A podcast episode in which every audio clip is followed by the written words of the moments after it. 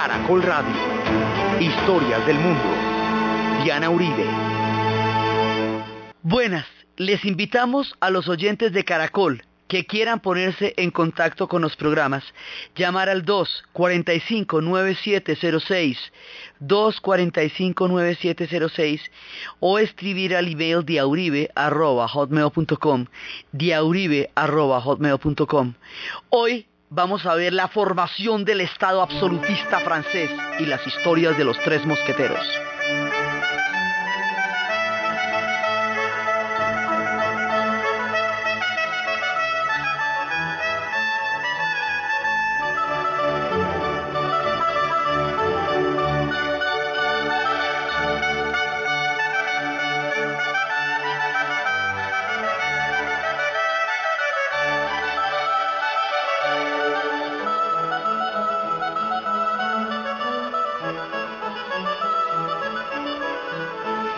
La vez pasada estábamos viendo cómo María de Médicis va a quedar viuda y va a ser la regente de un, eh, de un rey que va a ser Luis XIII.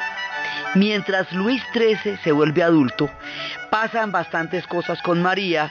Una de ellas va a ser que estuvo muy, mucho tiempo influenciada, como ella era florentina, estuvo influenciada ahí por una parejita de florentinos que eran los que mandaban la parada. Entonces mataron al hombre Caccioni y poco a poco en una reunión de estados eh, generales ella vio a un personaje que en esa época era un obispo iba ascendiendo, ascendiendo, ascendiendo hasta llegar a convertirse en uno de los personajes más eh, emblemáticos, odiados, eh, fastuosos, termidos, increíble de la historia de Francia, el cardenal Richelieu. Entonces, hay momentos en la historia de Francia en que se va a formar el gran imaginario, en que se va a formar como esos momentos estelares en la historia de Francia, que son la razón por la cual Francia llega a convertirse en un pilar tan importante de la civilización occidental por la generación de pensamiento, por los fenómenos políticos y por las épocas de esplendor que va a vivir, de aquí para adelante va a tener unos tiempos absolutamente gloriosos. Y uno de los momentos cumbres en la hegemonía y en la historia de Francia es este que vamos a ver hoy, la formación del Estado absolutista. Ellos se inventan eso, digamos, lo acuñan eh, como doctrina, como una teoría política, y le dan a Francia una supremacía continental al fin. Después de que están desde hace rato con ese cuento, primero para quitarse a los ingleses de encima, luego para quitarse a los españoles de encima, ahora se van a poner ellos en su puesto, pues bien puestecitos y de una vez se van a expandir. Esto va a resultar para muchas personas fascinante el Estado absolutista, pero va a tener muchos problemas también, después vamos a ver, porque es este Estado absolutista el que en el futuro generará la ilustración y la revolución francesa. Normalmente cuando la gente habla de la Revolución Francesa, no se sitúa la perspectiva de frente a qué reaccionan. Ellos reaccionan frente a este Estado absolutista que vamos a formar en este instante. Porque el Estado absolutista, cuando es un hombre grande, el que detecta todo ese poder, pues puede hacer grandes cosas por un país, pero ¿y si no? ¿Quién garantiza la grandeza cuando se tiene tanto poder? Entonces esto les va a pasar a ellos. Pero esto lo vamos a montar despacito.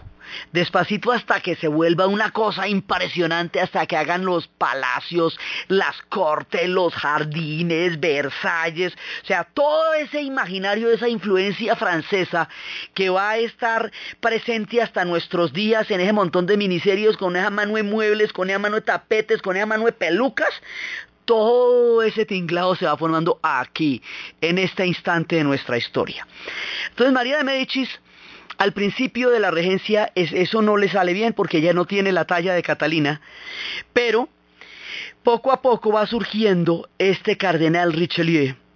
Y este cardenal Richelieu va tomando poco a poco eh, un espacio dentro de la política de Francia, un poco eh, mientras ella va, mientras va siendo adulto Luis XIII, y luego, cuando Luis XIII ya se vuelva rey, él va a ser su primer ministro, ahí sí va a ser su primer ministro, y van a tener una relación muy particular porque Luis XIII no es que le parezca a este tipo, no es que le caiga bien, pero lo necesita, porque sabe que está trabajando a favor de la corona y que está trabajando por sus intereses y que es por ese man que este tipo está donde está y va a hacer lo que va a hacer.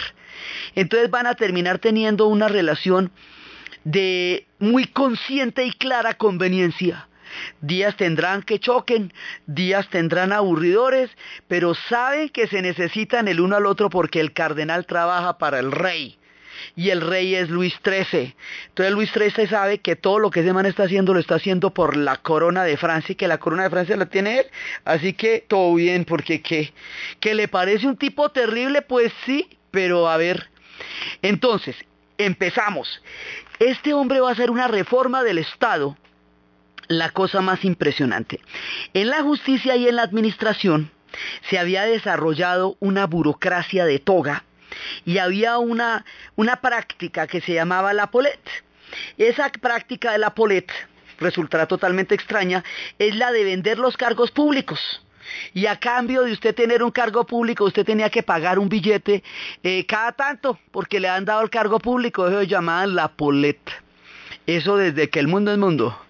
Y entonces resulta que esto va formando una nobleza de toga es decir, una capa de, burócratas que van teniendo un poder ahí grande y que van interfiriendo en los demás poderes por la vía de la burocracia. Inclusive se pueden interferir en el poder real en un momento dado. Apunte leyes, esos son, digamos, que traban todo y apunte leyes pueden intervenir en el poder real en un momento dado y esto no se va, no se va a tolerar. Entonces, ¿cuál es el proyecto de Richelieu? El proyecto de Richelieu es quebrar todos los poderes locales, sean ellos religiosos, políticos, administrativos, de nobleza, de cargo, lo que quiera, para centralizar totalmente el Estado hasta llegar a la figura de la corona, de una única figura que es el rey. Y para esto va a ser lo que toque, cuando toque, como toque. Esto va a ser con espías por todas partes, gente sobornada, ojos y oídos en todos lados, diciéndole cuál es la jugada de todo el mundo. Un tipo intrigante, frío, de una mirada así inexpresiva, pero con unos ojos absolutamente sagaces, un bigotico. Ese tiene varias, varias fotos varios retratos de la época, varias pinturas de la época, y este hombre está pues con el pelito así largo, su, su traje así cardenalicio, sentadito ahí con una carita que te comento. Entonces, este personaje va a generar una administración que dependa de él, sea leal a él, esté en las manos de él. Y por lo tanto, todo el que no esté metido en este nuevo sistema administrativo, pues no está en la jugada y sale de la jugada. Este sistema administrativo va a crear una forma de tributo permanente, estable, que le permita al rey tener billete todo el tiempo. ¿Sí? O sea, no es discontinua ni depende, no es para todo el mundo, es muy grande, es muy onerosa los impuestos que va a poner, con estos impuestos va a darle, va a fortalecer la, la economía del reino, primero pues de Francia, primero, va a crear ejércitos permanentes, ejércitos, o sea, ya no son ejércitos reclutados para o en un momento por, sino ejércitos permanentes, y va a crear una armada. Si Francia quiere ser una potencia, si la quiere ser de verdad, eso hay que montarle una armada porque en el reglamento de cómo ser potencias hay un cuadrito que dice tener una armada importante y la va a armar. Entonces va a formar esto, digamos, como va a fortalecer el Estado en la economía, en la marina, en el ejército, ellos van a tener cuerpos, eh, digamos cuerpos específicos, uno es el de los mosqueteros del rey otro es el del mosquetero del cardenal. Ahí es donde van a estar nuestras historias de mosqueteros. Entonces, él va a crear la hacienda pública moderna, los tributos, todo eso, por eso se dice que esta es también una parte de la formación del Estado moderno, porque el hombre la fue fortaleciendo, ¿sí? Poco a poco. Y va a empezar hacer una cosa que es a quebrar a todos los nobles. Entonces, todos los que tengan poderes, ya el proceso lo habíamos empezado con Enrique de Navarra, con Enrique IV. Ya Enrique IV había sacado a todo el mundo de los castillos donde estaban para conspirando con ejércitos y los había metido en la corte para que chismosearan, persiguieran a las doncellas, estuvieran en enredos de faldas, se distrajeran y él pudiera ver en qué andaban. Ahora, cualquier noble, cualquier duque que tenga más o tanto poder como el del cardenal, lo van es borrando. Porque, ¿cómo es esto? ¿Se acuerda que nosotros hemos tenido épocas en la historia de Francia en que los ducados son más importantes que el rey? en que los condes son más importantes que el rey, en que la nobleza va a tener en una época en que el duque de Normandía pues era rey de Inglaterra, entonces eso era un camello, o cosas así, y eso nos costó mucho para unificar el país. Pues ahora, no solamente nadie es más importante que el rey, bajo ninguna circunstancia, sino que todo el mundo se supedita a la voluntad del rey y se convierte en un súbdito del rey. O sea, usted ya es noble, pero en tanto súbdito del rey. Y el rey está por encima de todo. Entonces, hay un símbolo dentro de este proceso de quebrar todos los poderes locales, un símbolo de autonomía. Ese símbolo de autonomía es la Roselle. La Roselle es ese territorio hugonote que finalmente quedó ahí después de todas las guerras protestantes y que queda en, el, en la orillita del mapa donde ya está el mar y encima queda Inglaterra.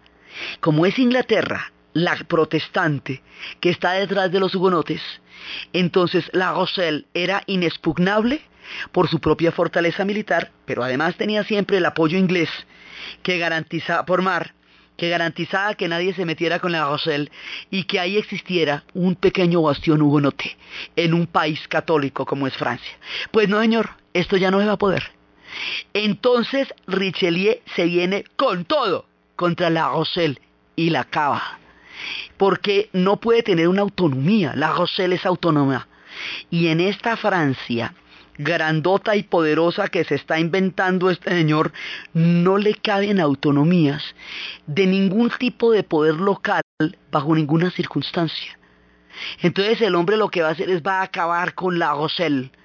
Y eso va a ser como digamos lo que va a estipular el talante de la nueva época. Esto ya no va a haber un reino protestante autónomo. Él es cardenal, y a pesar de ser cardenal, él no tiene problemas ni con los católicos ni los, con los protestantes desde el punto de vista religioso.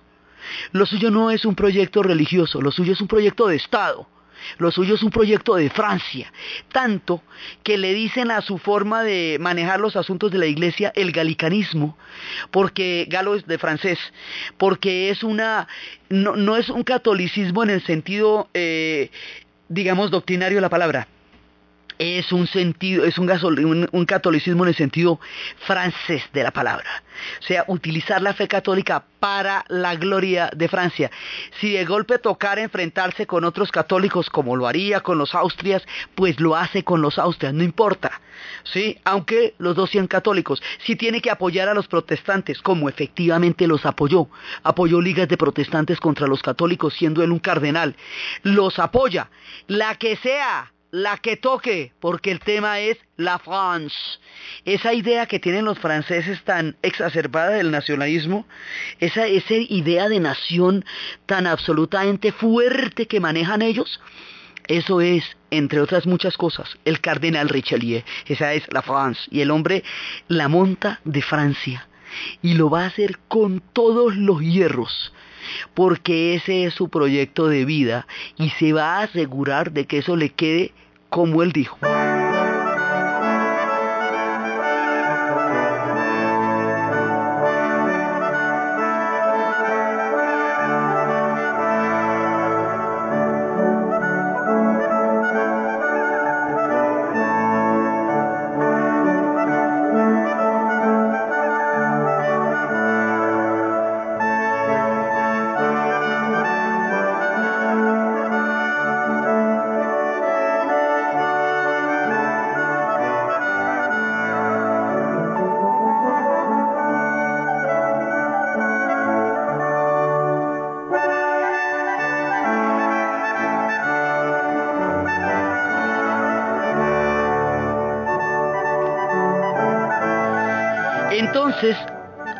Empezar a quebrar todo. Hay una, una novela que se va a llevar al cine, que va a ser una película con Kurt Russell, que dirigida por Kurt Russell, protagonizada por Vanessa Redgrave y por Oliver Reed, que se llama Los Demonios. Y esto es una película de una historia absolutamente aterradora, porque es la historia de un sacerdote que tiene mucho poder en un pueblo y que para sacarlo de ese poder local que tiene, le van a montar una película de acusándolo de ser un pervertido, de tener una cantidad de, de, sexuales, de una cantidad de cosas. Y en últimas es una conspiración política para bajarlo al hombre del poder. Pero le van a montar cosas demoníacas, le van a montar de todo. Y los demonios es esta época enloquecida también, en la que están desvertebrando, rompiendo, quebrándole los nudillos y las falanges a cualquiera que tenga un mediano poder. Y este sacerdote, por, eh, por el poder que tiene en esa instancia, le van a hacer unas cosas absolutamente terribles. Una película terrible. Estas son épocas terribles, las épocas de los demonios. Entonces Richelieu sigue con su plan. Y esto va a ser como va a ser. Entonces, en ese momento, cuando Richelieu tiene toda esta este andamiaje en la cabeza tan grande, tan grande, tan grande, ahí va a estallar una guerra que no le estalla a él, pero que en últimas va a terminar defendiéndola, definiéndola a él. Esa guerra se llama la guerra de los 30 años. Sucede que alrededor de Francia, o sea, hay un proceso dentro de Francia, es el proceso de unificación del Estado. ¿Sí? Y esto es ejercer la razón de Estado de una manera total. Pero también hay un contexto internacional, como todo en Europa. Los Austrias y España quieren hacer un, tienen un proyecto que es reunificar a toda la Europa bajo la religión católica. Es decir, quebrar a los protestantes una vez más como si no hubiéramos tenido guerritas bastante. Bueno, esto va a ser una guerra grande. Los europeos tienen muchas guerras y se matan todos con todos durante mucho tiempo antes de ponerse tan titinos y de adquirir estas costumbres sensacionales que tienen ahorita y de verse tan regios. Se mataron con todo siempre. Y ahora, bueno, ellos son los más sensacionales, pero esto sí les ha pasado muchas veces. Entonces, fue largo su proceso para llegar a crear las sociedades que hoy tienen. Aquí pasa que los delegados del, del imperio de Viena, de los Augsburgo, van a visitar en Praga a la gente protestante de la línea de John Hughes hacia 200 años. John Hughes había sido quemado vivo por empezar la doctrina protestante en lo que hoy es la República Checa, que en esa época era el reino de Bohemia y de Moravia.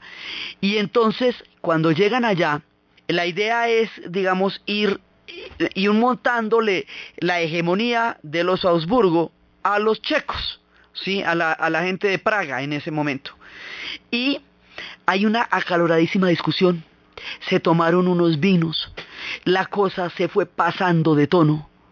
Y cuando eso sucede, en ese momento, los dos delegados de los Augsburgo, los dos delegados del imperio de Viena, de los Augsburgo, van a ser votados por la ventana, en lo que se conoce como una desfenestración. Entonces, ¿qué pasa con eso?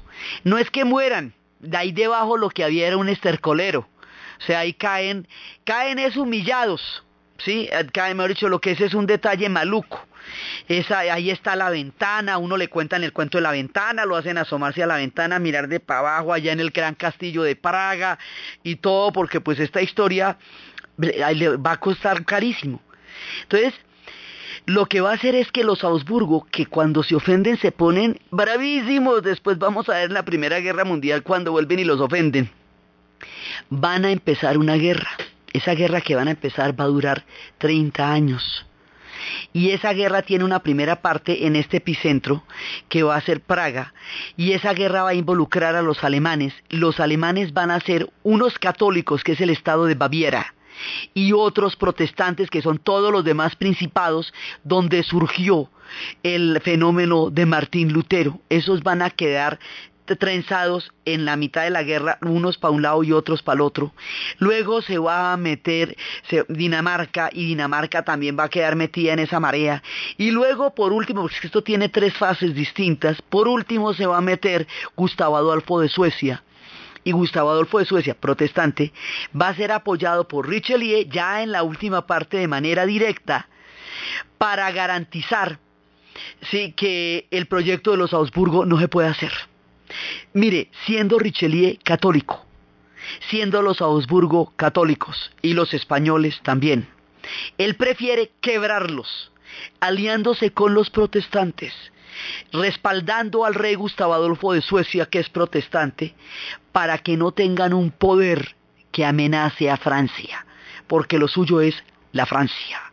Entonces, se alía con el que sea, o sea, no, no tiene ese tema religioso para él es importante solo en la medida en que le ayude a fortalecer los intereses del Estado francés, no en la medida en que él tenga ningún tema teológico al respecto. Su religión es Francia. Entonces, en esta guerra, la pobre y preciosa Praga, que en ese momento era un reino esplendoroso, magnífico, floreciente, antiguo, precioso, divino, va a quedar arrasada el Estado alemán no se va a poder formar en ese momento. Tres siglos después se formará el Estado alemán, a finales del siglo XIX. No va a poder existir Alemania entonces, cuando todos los demás estados nacionales están también en formación ahora, porque la guerra entre católicos y protestantes, entre Baviera y los principados, no lo permite. Esas regiones quedan arrasadas, el pillaje va a acabar con todo el mundo. Gustavo Adolfo de Suecia queda ganador con una clara victoria que le va a dar a Suecia un tiempo floreciente en su larga historia en Europa. Y Rechele queda regio porque le dañó el plan a los Augsburgo de reunificar la Europa alrededor de un proyecto católico. Esta guerra devastadora, que va a durar 30 años, va a terminar con una paz que no la va a hacer Richelieu porque no alcanza ya, sino que la va a hacer otro tipo que le sigue que se llama Mazarino. Y Mazarino es el que va, el que va a ser primer ministro mientras Luis XIV es chiquito. Y ese va a tener en su haber el haberle puesto fin a la guerra de los 30 años y eso se llama la paz de Westfalia. Y la paz de Westfalia, la que termina la guerra de los 30 años, es la que termina de una vez por todas con el temita de los católicos y los protestantes. O sea, este asunto de la reforma, que nos arrancó desde Wycliffe, desde Lutero, desde Hughes, desde Enrique VIII, desde Calvino, desde Zwinglio, que nos desangró a todo el mundo, que acabó con Europa en tanto, de tantas maneras, que formó los Estados Unidos porque salen los barcos a, a formar una nueva nación religiosa porque no se puede en Europa, que va a formar tantos países este lío nos acaba de una vez por todas con la paz de Westfalia, la que va a ser Mazarino, porque la idea es que los europeos se van a seguir matando por muchos otros motivos, pero ya no va a ser por motivos religiosos. El temita religioso nos va a quedar cancelado con la paz de Westfalia, de una vez por todas. Ya después se van a matar por los estados nacionales, que es otra cosa, pero el tema religioso lo vamos a terminar con la paz de Westfalia. El que quedó católico quedó católico, el que quedó protestante quedó protestante y ya terminado el asunto. Pero esto lo hace, lo hacen estos dos, Richelieu y después Mazarino. El cardenal Richelieu deja montado el Estado absolutista, deja montado todo un Estado absolutamente fuerte y Francia se convierte por la vía de quebrar a los Habsburgo, por la vía del fortalecimiento del Estado y de la doctrina de Richelieu y, de la, y del, dúo de Richelieu y Luis XIII, porque Luis XIII, digamos, no es grande, grande, a veces eso es difícil ser uno grande al lado de Richelieu, pero tiene la talla que toca, para lo que toca en el momento en que toca. Y eso es lo que se necesita, no es más. El hombre no tiene que ser más rey de lo que es, pero tampoco menos. Entonces Richelieu y el hombre van a tener esta dupleta, van a morir con pocos años de diferencia, o sea, su vida va a estar profundamente entrelazada. Richelieu va a ser reconocido por la posteridad, por la importancia que tuvo en la formación del poder de Francia como potencia. Esto ya no es de Estado, ya Estados son. Esto ya no es de nación, ya nación son. Esto es de potencia. Esto ya es de para arriba, en serio, grandote, tremendo. ¿Sí? Ahí la posteridad reconocerá toda la importancia del cardenal Richelieu para formar esa, esa, esa potencia que Francia va a ser. Pero en su época lo odió hasta el gato. Este tipo no le caía bien a nadie, porque era un conspirador, un intrigante, porque era cruel y frío, porque sus decisiones nunca estuvieron atravesadas por ningún tipo de, de piedad, tampoco motivos personales. No era un hombre. Eso sí, este es como, como esos hombres que fueron un Estado y que tomaron las decisiones más terribles en nombre de ese Estado, pero nunca en nombre de su propia persona. Él casi como persona no existía él existía como Estado de Francia. Francia le reconocerá eso en el futuro, pero haber vivido en la época de Richelieu no era chévere, porque el hombre el hombre era, era durísimo, duro, duro en todo el sentido de la palabra. Entonces, él y Luis XIII van a morir poco tiempo, con poca diferencia, pero dejan montados un tremendo Estado y Francia ya queda en la mitad del continente, garandota como es, victoriosa, quebrado los Habsburgos y los españoles, cuya decadencia empieza a partir de este instante, y ellos se van expandiendo y se van volviendo la France. Entonces la France, esa tremenda, es aquí, y es por esto, y es en este instante, y esto se refleja en las cortes y en las grandes construcciones y en la grandeza que se le va dando a París.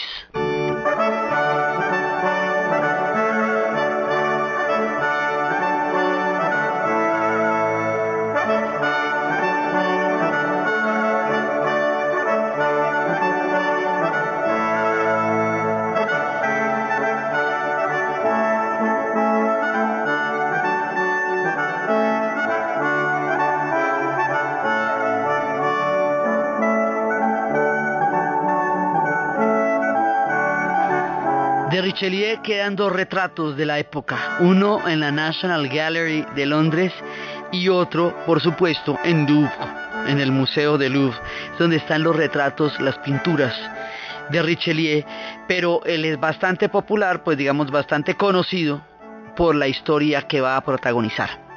Entonces, después de él, pasa que Ana de Austria se va a casar con Luis XIII y Ana de Austria eh, cuando Luis XIII muere, Ana de Austria queda otra vez eh, viuda, como ha venido pasando desde hace rato, como le pasó a Catalina, como le pasó a María.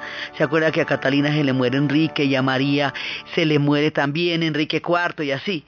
Esto le va a pasar también a Ana de Austria. Ana de Austria se le muere Luis XIII, entonces ella va a tener a su hijo muy pequeño y va a tener que tener una regencia. Sí, ella va a ser regente y va a tener un, primer ministro. Entonces, el, el chiquito que queda cuando muere su padre, sí que en ese momento es pequeño, como era Luis XIII cuando murió, cuando fue asesinado Enrique de Navarra, Luis XIII, Enrique IV, Luis XIII es pequeño, por eso se da la regencia de ella.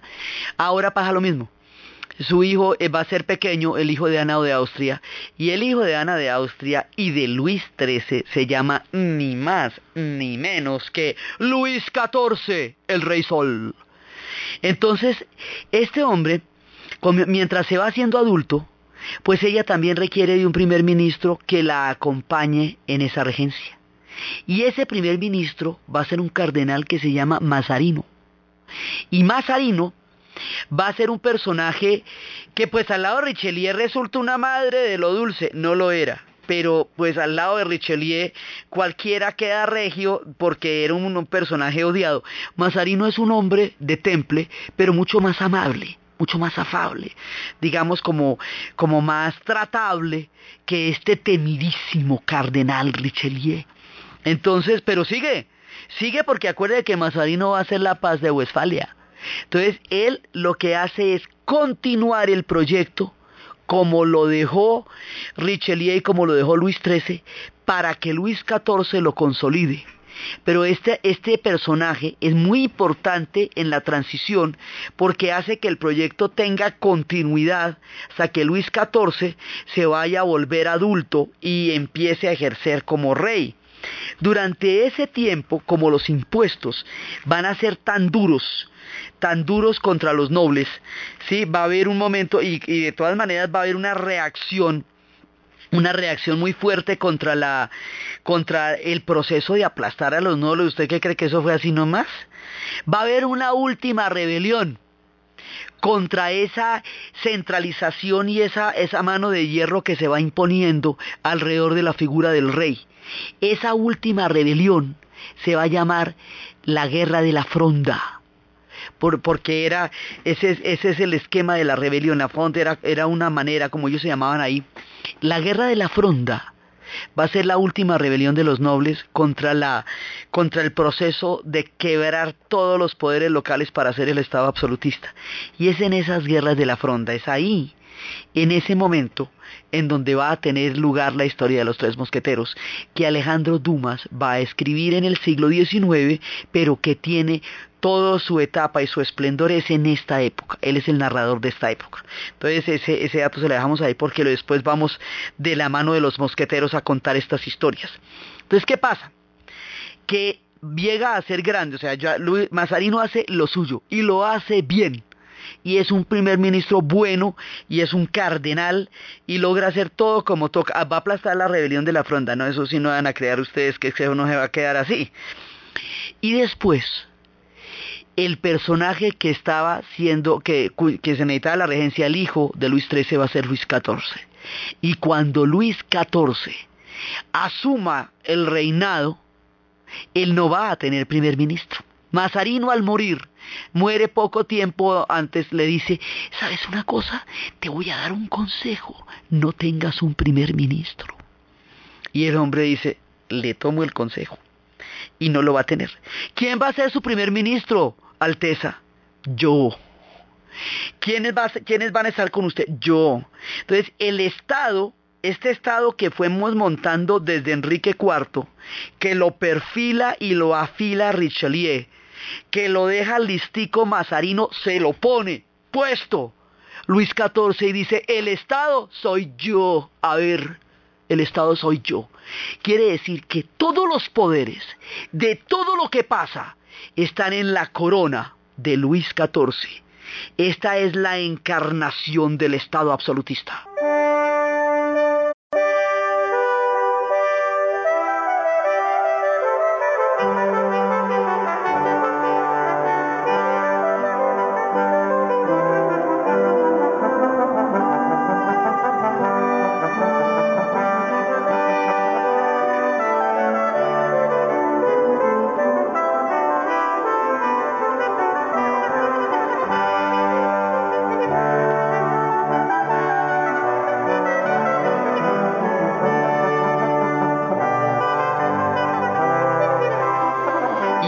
Ser el Estado. Y va, él se va a rodear de unos excelentes ministros. Y su ministro de finanzas va a ser Colbert. Y Colbert va a ser un economista, va a ser realmente un gran ministro de finanzas. Una parte importantísima del éxito del reinado de Luis XIV va a ser la figura de Colbert, su ministro de finanzas. Porque el hombre va a ser un duro. Entonces, siendo él el Estado, siendo él el único Estado, va a tener buenos consejeros. Él reúne a todos sus consejeros y les dice, ¿sabe qué? Yo voy a aceptar sus consejos de buena fe cuando se los pida. O sea, no es... Yo voy y les pregunto. Si no les pregunto, no me los dan. Si les pregunto, me dan sus consejos. Entonces, él gobierna, rodeado de gente súper capaz ¿sí? Y sobre la claridad de cómo fue criado y por quienes fue criado este hombre. Y él es el que se inventa, digamos, el que lleva a la práctica la doctrina del Estado absolutista. Y la doctrina del Estado absolutista es que el rey está allí por el derecho divino. Solo ante Dios debe rendir cuentas de sus actos. Y todo su poder se expresa en que cada instancia pequeña de Francia es suya todo, la vida de la gente es suya. Todo va a ser suyo, el gobierno es suyo, el poder es suyo, el fisco es suyo, las decisiones son suyas, todo en un solo personaje. Esto va a ser una tentación en el futuro para mucha gente, pero tiene su contraparte. Entonces, el hombre va a formar todo este estado tan grandote y lo va a controlar con una mano absolutamente fuerte y lo va a reflejar en la grandeza de los palacios y en Versalles y en los jardines y en toda esa Francia que nosotros hemos visto porque hay una corte que cada vez se vuelve más importante y que se va volviendo pero nadie por encima del rey sol.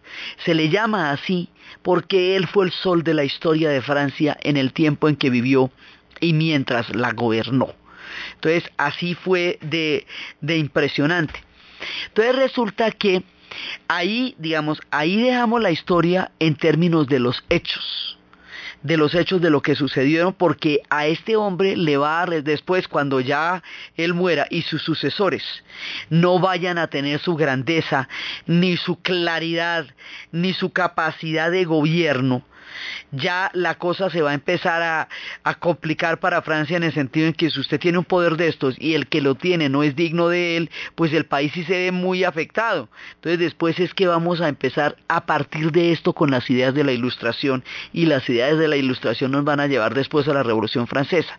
Pero en este momento dejamos los hechos para entrar en el terreno de la literatura. En el terreno de la literatura, Alejandro Dumas en el siglo XIX va a crear una novela que va a inmortalizarlo a él y a la amistad. Es una novela que fundamentalmente está hecha para la amistad. Se llama Los Tres Mosqueteros. Y los Tres Mosqueteros, pues son cuatro porque originalmente eran tres y luego viene este muchacho Gascón con un temperamento fogoso que va a llegar a formar parte de eso y que quiere estar con ellos, que se va a llamar D'Artagnan. Entonces ellos son Artus, Potos, Aramis y D'Artagnan. Y van a ser, cada uno de ellos va a representar una de las grandes virtudes. Cada uno de ellos va a encarnar algo particular. Y ellos, lo, lo particular de los mosqueteros es que ellos van a estar juntos, pase lo que pase. Muchas veces van a estar en bandos contrarios, muchas veces van a estar en uno y otro lado de las conspiraciones, van a tener todas las diferencias políticas que ustedes quieran, pero pase lo que pase, por encima de sus diferencias políticas, por encima de todo está la amistad, porque el lema es uno para todos y todos para uno. Esta es la oda que Alejandro Dumas le hace a los amigos, que los amigos son más valiosos que todo en la vida, y esa es la demostración de los tres mosqueteros. Pero los va a insertar en esta política impresionante que se está generando en este momento y esto va a ser desde una novela política hasta una novela de aventuras. Como quiera que uno la lea, siempre es una y una, una única cosa, una novela de amistad.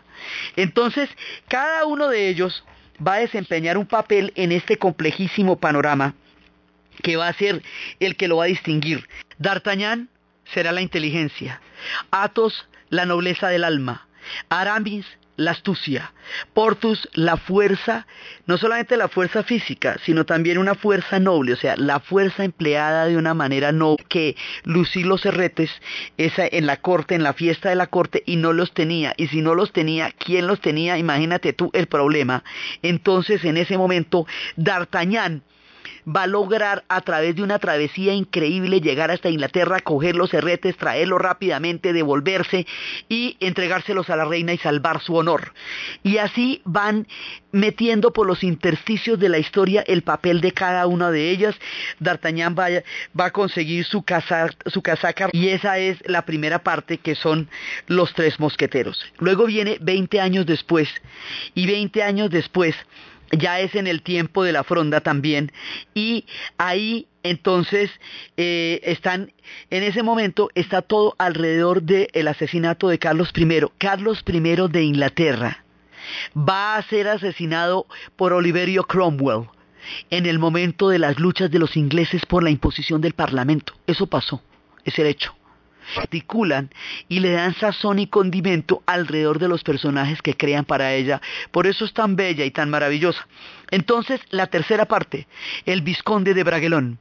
Entonces resulta que en la tercera parte, que ya es en tiempos de Luis XIV, o sea, la primera arranca en tiempos de Richelieu, la segunda arranca en, en, la regencia, ya con Mazarino, la tercera arranca en la época ya de Luis XIV las tres novelas van cubriendo. Y en tiempos de Luis XIV, lo que pasa es que el hijo de Athos, que es el vizconde de Bragelón, se va a enamorar profundamente de una mujer, la va a adorar, pero esta mujer se va a hacer amante de Luis XIV, rompiéndole para siempre el corazón. Es un problema que tenemos. El otro problema que tenemos es el hombre de la máscara de hierro. Existe reemplazar a Luis XIV por su hermano gemelo, el hombre de la máscara de hierro. Y, los otros dos están a, favor, eh, a favor del rey. D'Artagnan está luchando es por el rey. Sin embargo, siempre se van a defender los unos a los otros. Entonces, aquí empiezan todas las intrigas y las conspiraciones. Finalmente, la conspiración para reemplazarlo va a fallar porque nunca la reemplazaron. Él fue el rey Sol.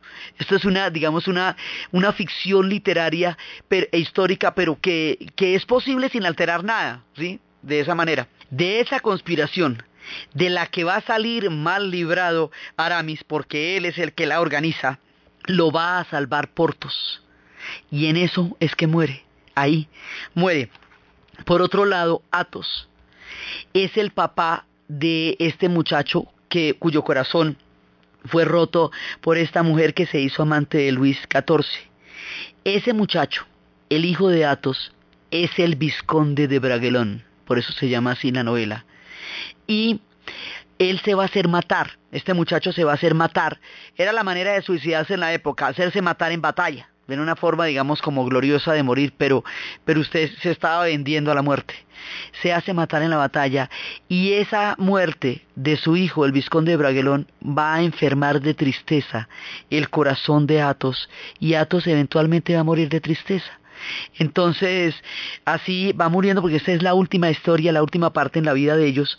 D'Artagnan muere como mariscal de campo dirigiendo los ejércitos de Luis XIV, ah, porque D'Artagnan siempre fue fogoso, pasional, guerrero y muy inteligente. Entonces, él va a morir ahí. Después Athos muere de Athos muere de tristeza, Portos muere salvando a Aramis. Aramis es el último que queda. Aramis queda vivo y envejecido después de que le sobrevive a sus tres amigos. Nunca se cuenta cómo murió Aramis, esa parte no la cuentan, pero toda la vida ellos estuvieron juntos en medio de las intrigas del poder, de las grandes aventuras, de las grandes cabalgatas, de las doncellas, de los amores, haciendo honor para siempre y por siempre a la amistad. Y así Alejandro Dumas nos sella este periodo, no solo en la importancia histórica y política que tiene, sino en la maravilla de su obra literaria. Las vueltas que va a dar el Estado absolutista, la manera como las ideas de la Ilustración cuestionan semejante ejercicio del poder, y lo que va a pasar después del reinado de Luis XIV y su estado que fue solamente él, es lo que vamos a ver en el siguiente programa.